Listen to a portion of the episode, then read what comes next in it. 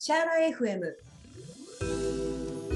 シャーラ FM 始めていきたいと思います。ナビゲーターの池内美子です。土井京子です。よろしくお願いします。よろしくお願いいたします。はい、えー、前回から引き続き今回もナナさんをお迎えしていろいろねお話聞いてきましたけど、由美子さんあの由美子さんもともと私から見てすごい本好きな印象すごいあるんですよ。いつも 画面上に本いっぱいね隣にあるからこの方本好きなんだなっていうのはなんとなく分かってたんですけど、うん、やっぱりちょっと本の話だとテンション高めじゃないですか由美子さん。そうですね私ね実は初め本当にね子供の時って本あんまり好きじゃなかったんですえそうなんですか？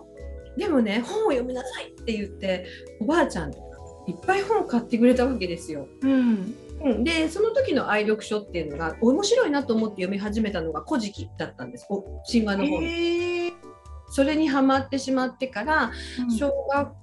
生の56年生の時から、うん、ね、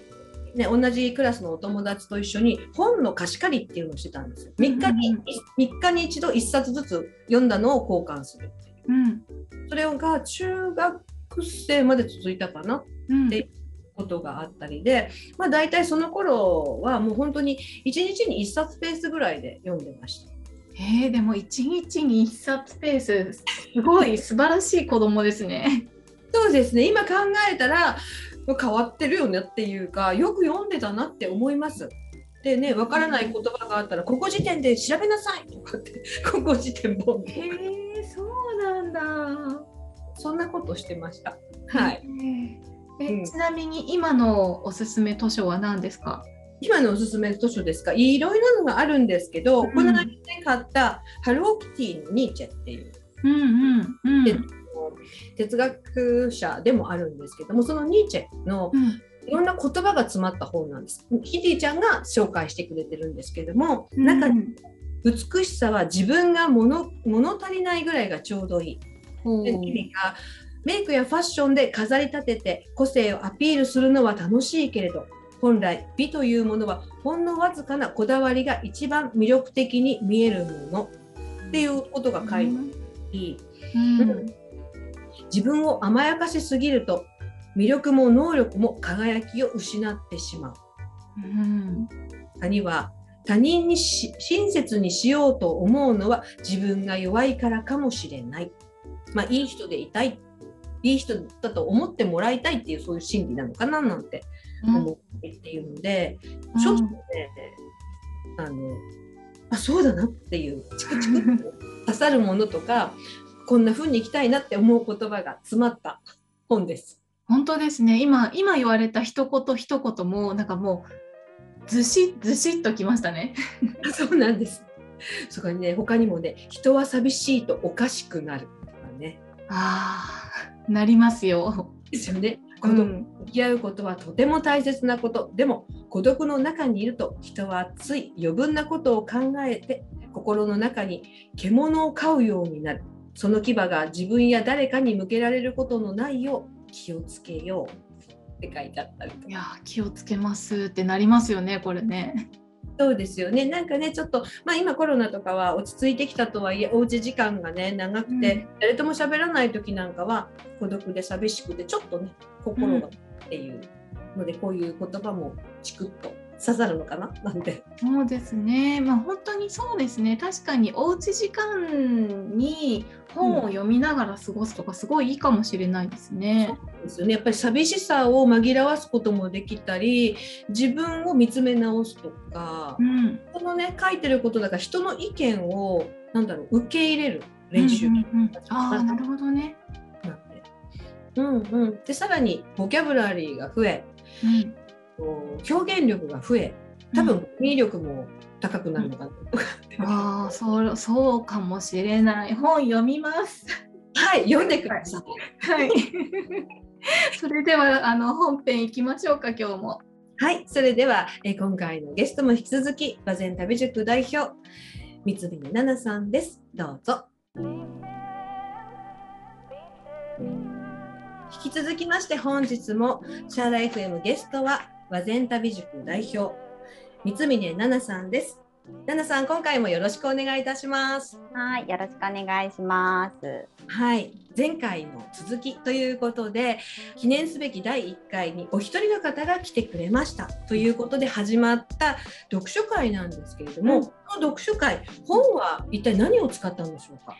えっとですね、あのこれは私が大阪で参加してた時も使ってた本なんですけど、はい、えハーバードの人生を変える授業という、うんポジティブ心理学っていう心理学を元にあの書かれた本ですね。で、はい、全52回になっててこう短い23ページずつの文章で進んでいくので朝活にはねもってこいの本なんですよね。それを使ってやってます。そうですね今ねもう使っていらっしゃいますけれどもあの朝活のねその、えー、テキストみたいなのが作って、それに合わせて本を読んでワークしていくわけですけれども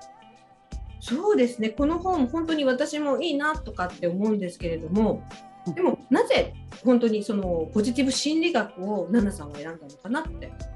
えっとですね、この出会いも、まあ、たまたまなんですけどその大阪の朝活に参加しようと思って行ったら、まあ、この本を使ってたんで、はい。うん、なのでポジティブ心理学とかね何にも知らずに行きました。あうん、そうそうですそうです。で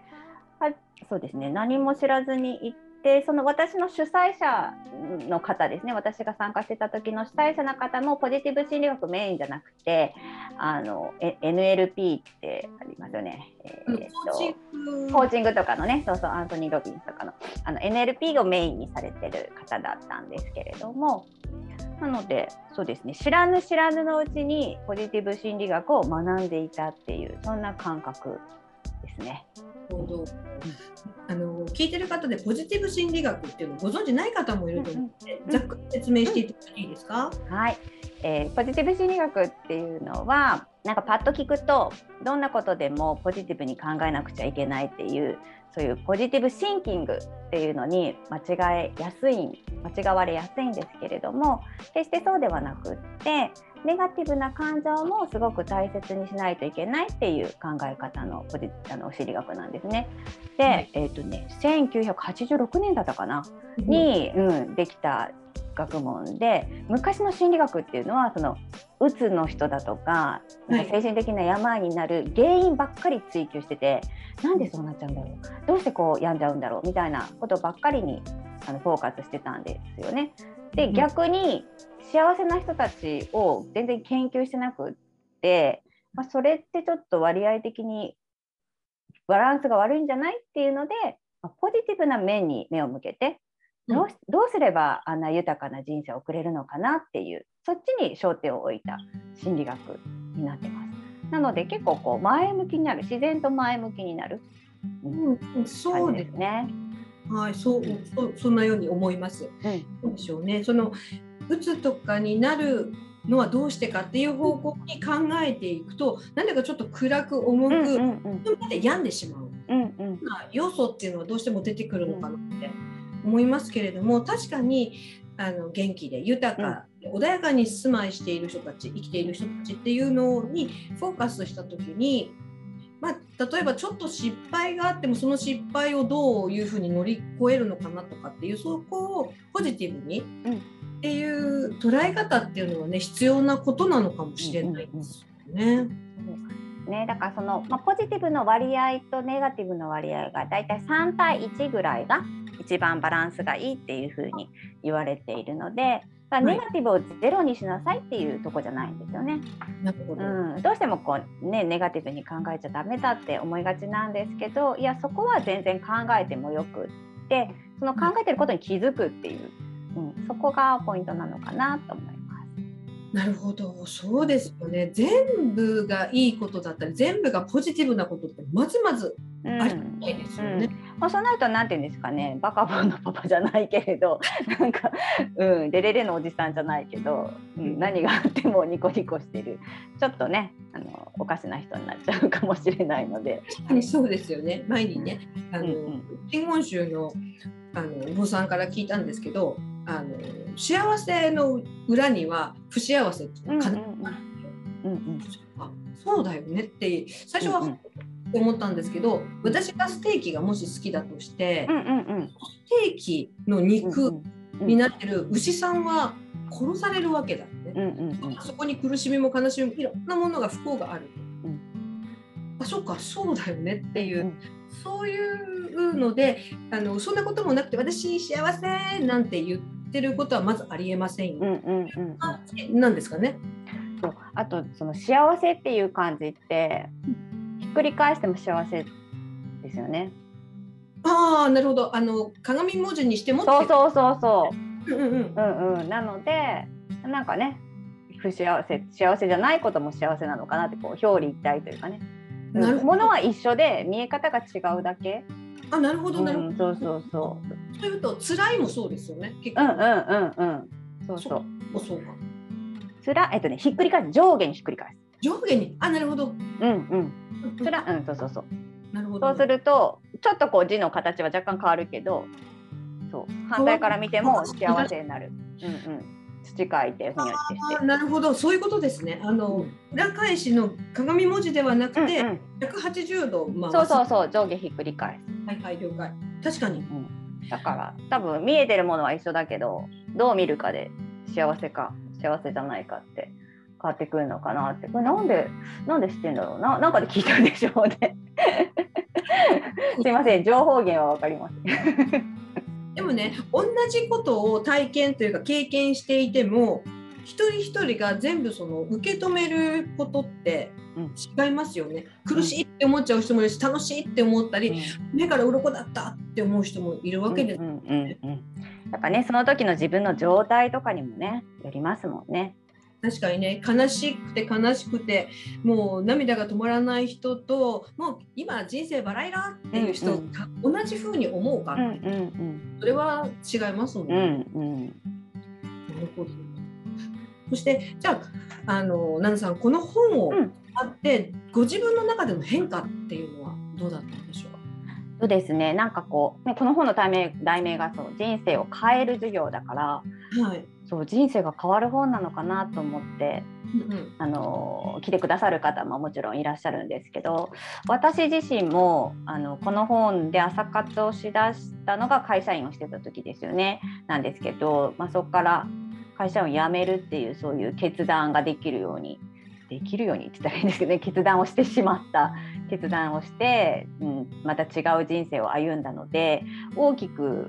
この本に出会って変わったのかなっていうふうに思ってます。ただ、うん、なんていうんですかね、徐々に変わった感じ。うん、一本って変わったんじゃない？うん、ほど。じゃあ、例えばですよ、佐賀の時、うん、今でもそうなんですけど、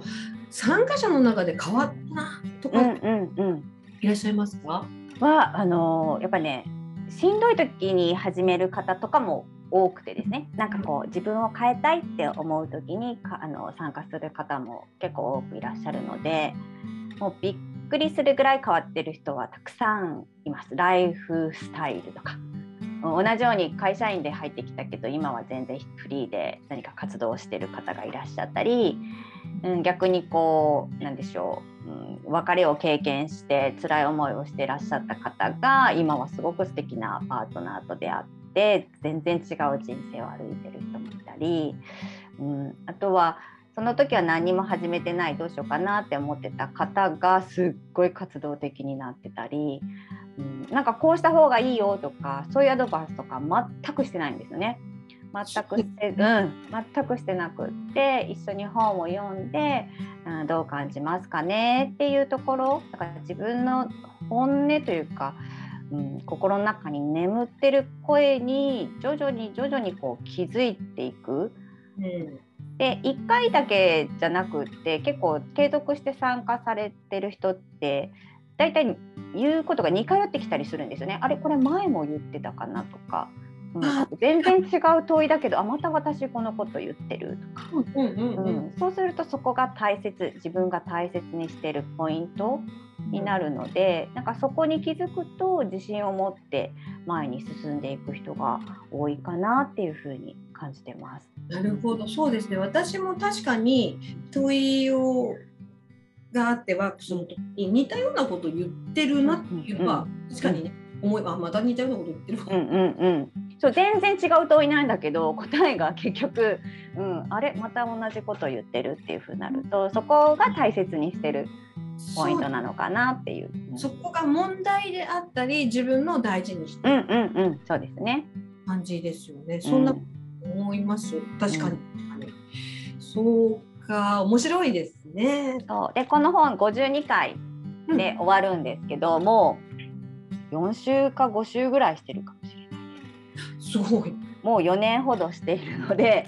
そう1回終わったらまた振り出しに戻ってもう1回やると。なるほど、うん、ただ同じ内容なんをねずっと読んでるんだけれどもやっぱ時その時々で感じ方が違ってたり、うん、あれ前回これやったっけってね全然覚えてないことも多いんですけれども、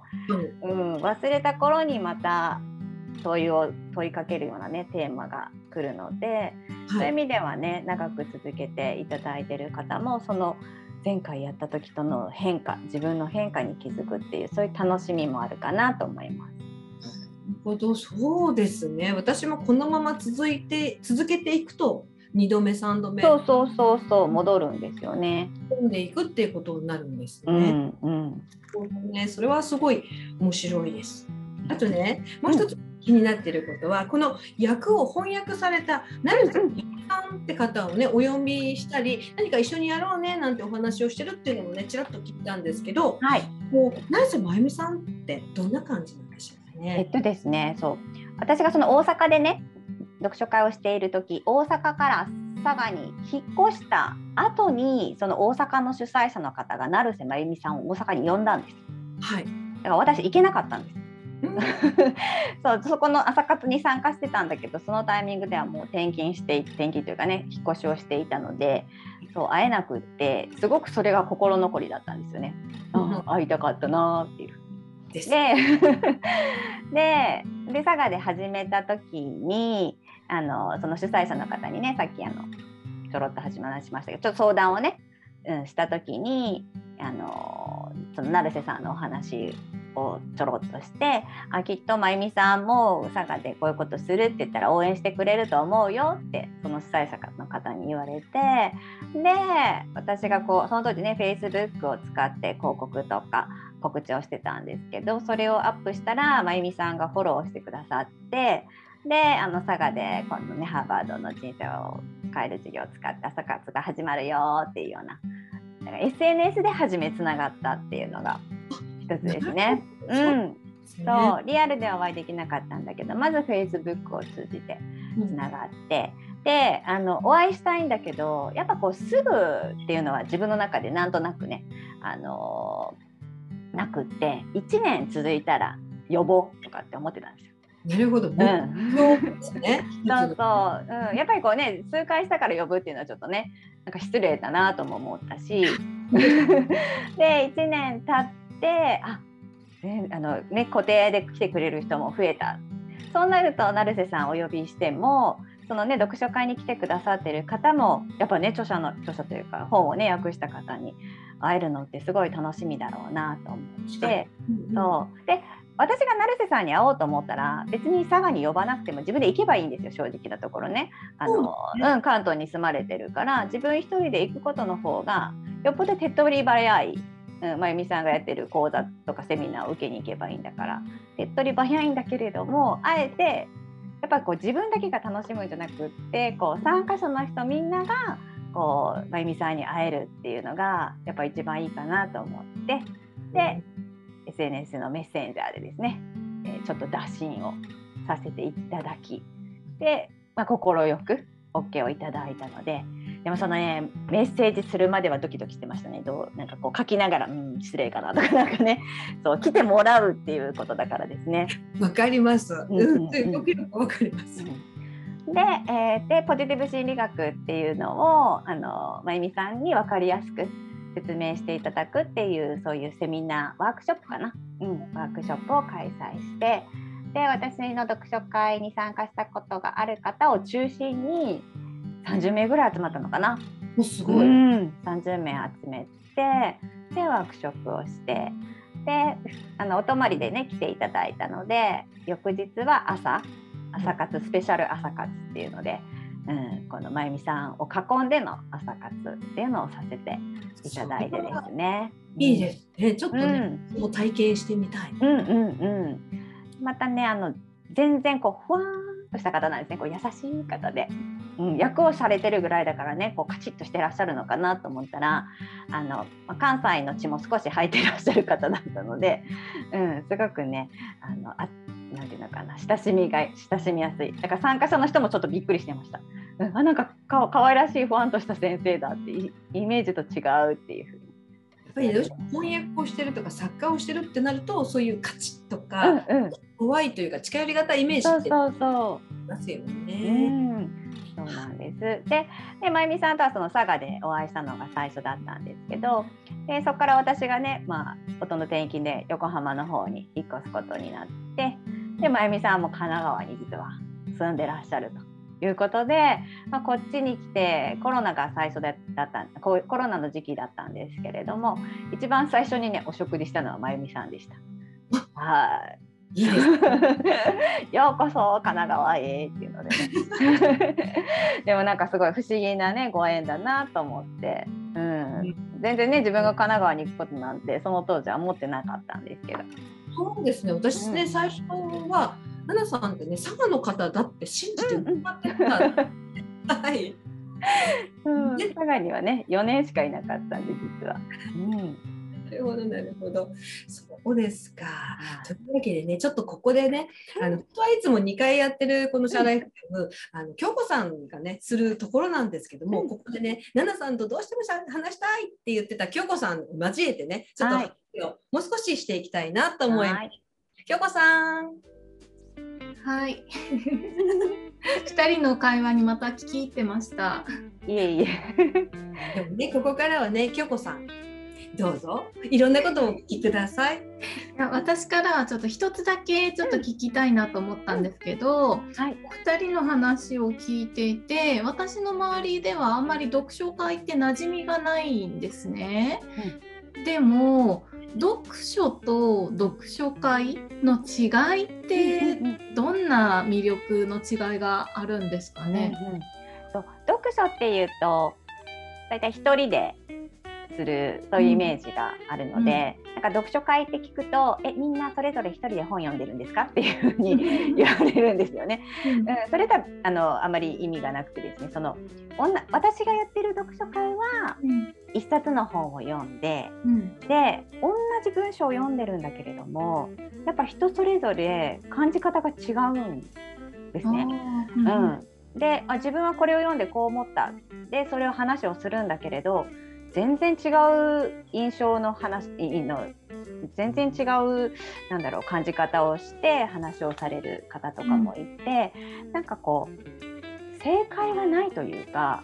みんな今って同じ意見じゃないとダメだとか、うん、うん、私なんか変なこと言ってんのかなとかってこう思う思って悩んじゃうっていう方もいらっしゃるんですけど、うん、その読書会してるとみんな違うこと言うんですよね。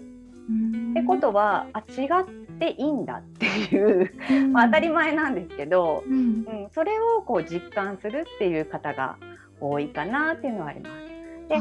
自分で読んでると自分の考え方しかできない、けれども一つの文章からこういうふうに捉えることもできるんだねっていう気づきができるのが、うん、読書会の一ついいとこかなって、うん、みんなで読むいいところかなって。そうか、うん、じゃあ一つのストーリーをみんなでこういろんな角度から見ることによっていろんな人の考え方を学べたりとか、まあ、人との違い違うことって素晴らしいねっていうことを学べるような、そんな時間っていう感じなんですね。そうですね。そう。違いからで違う違うことを知って、うん、そこから自分らしさが分かっていくんですよね。なんかこうあなたらしいって何って言われても分かんなかったりするんですけれども、うんうん、こう読書会って話をしていくとあ全然違うってなってその違いさえ自分が大切にしてるところに気づいて、うん、あ自分らしいあこれでいいんだみたいな、うん、そういう納得感が得られるのかなって思います。あなるほど、うんね、だからもっと本当は読書会という名前じゃなくてもいいから、うん、こういうね自由に自分の意見を言える、そういうコミュニティとかがあればですね、いいと思うんですけどなかなか、うん、少ないっていうふうには参加してる方も言われますね。こう自分の意見を安心して言える確かにそうですね。日常の会話だとあんまり深い話ってしなかったりしますけど、うんうん、なんか一つのストーリーを元にしてだったら、うん、結構自分の考えてることとか気持ちとか思いをね表に出しやすいかもしれないですね。うんうん、そうそう。でそれを別にね否定するわけではなくそういう考えがあるんだっていうのでこうみんながうなずいて聞けるそういう安心な空間、うん、うん、やっぱりこう人に話を聞いてもらえるっていうのもね嬉しか、うん、嬉しいですよね、うん、そこでこう自分の思考も整理していくような。うんそういう時間を提供しております。いや朝からそんな素敵な時間を持てるっていうのはいいですね。うん、そうびっくりするぐらいねあのいいいい時間ですよ。やっててやっててねえー、って思うんですけど。て心地がいい人たちなんだと思ってですね なんて平和なんだと思って、うん、そう短い本当に45分のね短い時間ですけど、うん、すっきりしていけるかなと思います。いやそうかありがとうございます。はい。由美子さん、もう楽しかったです。私今の数分間 で。よかったらね、京子さんが一人で、うん、あ放送あのしている配信しているね、パンと味噌汁にもね、で出ていただいたらいいのかななんてちょっと私思っていたりしますけども、ね、よかったらね、京子さんもあの一度奈々さんの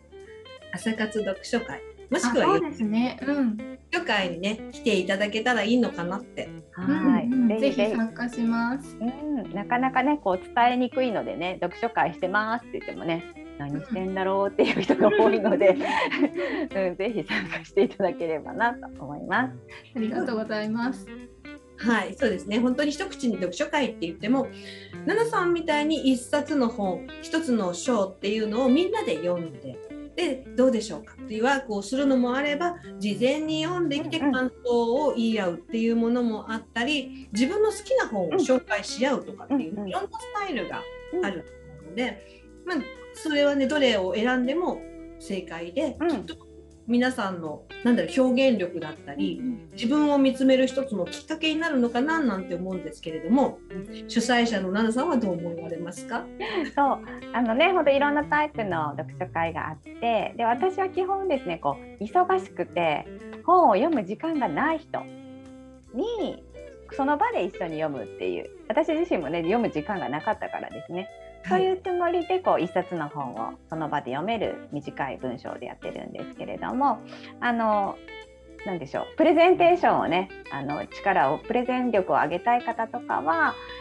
あの自分の本を紹介するだとか、うん、自分が好きな本を紹介するだとかあとは一つみんなで読んだ後の感想を言い合うだとかねそういう読書会に参加するっていうのもありなのかなと思います。私はどちらかというとそういうのが苦手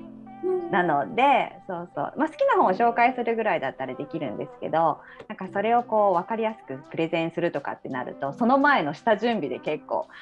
頑張頑張んなきゃじゃないけど なんか準備しなきゃっていうふうになるんですが、そう全然下準備なくその場の雰囲気で楽しめるこうゆるさを求めているっていうのがあるので、まあ、ゆるゆる読書会っていう名前にしているんですけどね。はい、けど本が好きな方とかはぜひそういう風な人が紹介する本とかそういうのに参加していただいてもいいのかなと思います。はい、そのゆるゆる読書会を主催しているナナさん、最後にこれ聞いてる方にナナさんのおすすめの本を一冊ご紹介していただけますか？結構急に来ましたね。そうですね。いろいろあるんだけどな。あの人は話し方が9割っていう長松茂久さんの本なんですけど、うん、これを読んだ時におこがましいんですが私やってるじゃんって思ったんですよね。そう。この読書会の場さっきもお話ししたんですけど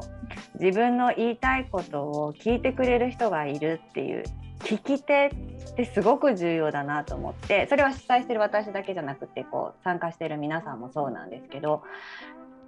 聞いてもらえてないとやっぱり話ができない。うん、だからこう話し下手だとかって悩んでる方っていうのはなんかその人に問題があるんじゃなくて聞き手に問題があるんだっていうことを、まあ、書かれ書いてらっしゃるんですけどうん。その通りだなって思ったのとこれができたら絶対、うん、仕事も楽しくなる会社も楽しくなるパワハラとかそういうのも全部なくなっていくんじゃないかなっていうふうに思ったので、まあ、流行った本ではあるんですけれども結構大切なことが分かりやすくそう頭で分かっててもこうやって言葉にしてくれる人がいないとやっぱりみんなにね伝わらないと思うので、はい、それをおすすめしたいかなって思います。今はえー、話し方が9割プラス、えーと、聞き方が9割っていう本も最新刊で出てるので、はい、ぜひおすすめです。ありがとうございます。はい、はい、話し方もそうだし聞き聞き手の責任というのもあるとスタンスもあると。ね、いうことでした。ありがとうございました。ではこれからもまた楽しい、えー、読書会をあの開催していっていただきたいなと思います。それでは京子さん最後にご紹介お願いいたします。はい、本日のゲストは和前旅塾代表の三峰奈々さんでした。奈々さんありがとうございました。はい、ありがとうございました。由美子さんもありがとうございます。今週もシャーライフ m をお聞きくださいましてありがとうございます。番組へのメッセージやご感想は番組専用のメッセージフォームからお送りください。今回ゲストに来ていただきました三峰奈々さんのホームページなどの情報は番組詳細にリンクを貼っておきますのでぜひご覧ください。さて来週のシャーライフ M は久しぶりに私と由美子さんとでのフリートークをお届けしたいと思います。いつもゲストの方に来ていただいてゲストの方とそれぞれがお話しするということはあったのですが時々私と由美子さんとでのフリートークを交えながらこの番組を盛り上げていけたらなと思っておりますのでぜひお聴きください。それでは皆さんまた来週お会いしましょう。